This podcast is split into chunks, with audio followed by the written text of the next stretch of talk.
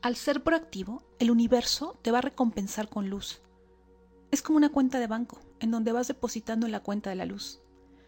Pero eso sí, la luz se te va a dar cuando lo necesites, no cuando lo quieras.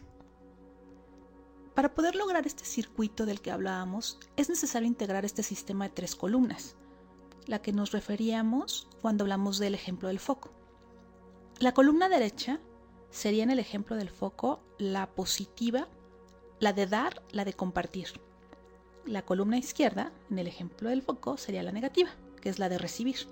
Y la columna central es la resistencia, la restricción. Es cuando se revela la luz en cada situación. Ser proactivo es tener la conciencia de ser como la luz, hacer restricción y transformar tu reactividad en donde el ego, ese deseo de recibir solo para nosotros mismos, es el que te impulsa.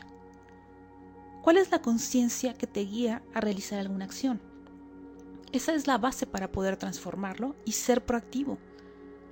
¿Qué es ser como la luz?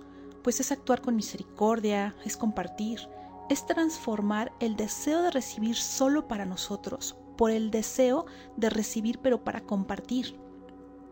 ¿Y cuál es el propósito de todo esto? La oportunidad de revelar luz, de abonar luz a mi cuenta de banco de luz. Mi enemigo es mi reactividad, no la situación que estoy viviendo. Lo que venimos a trabajar es cambiar nuestra naturaleza reactiva.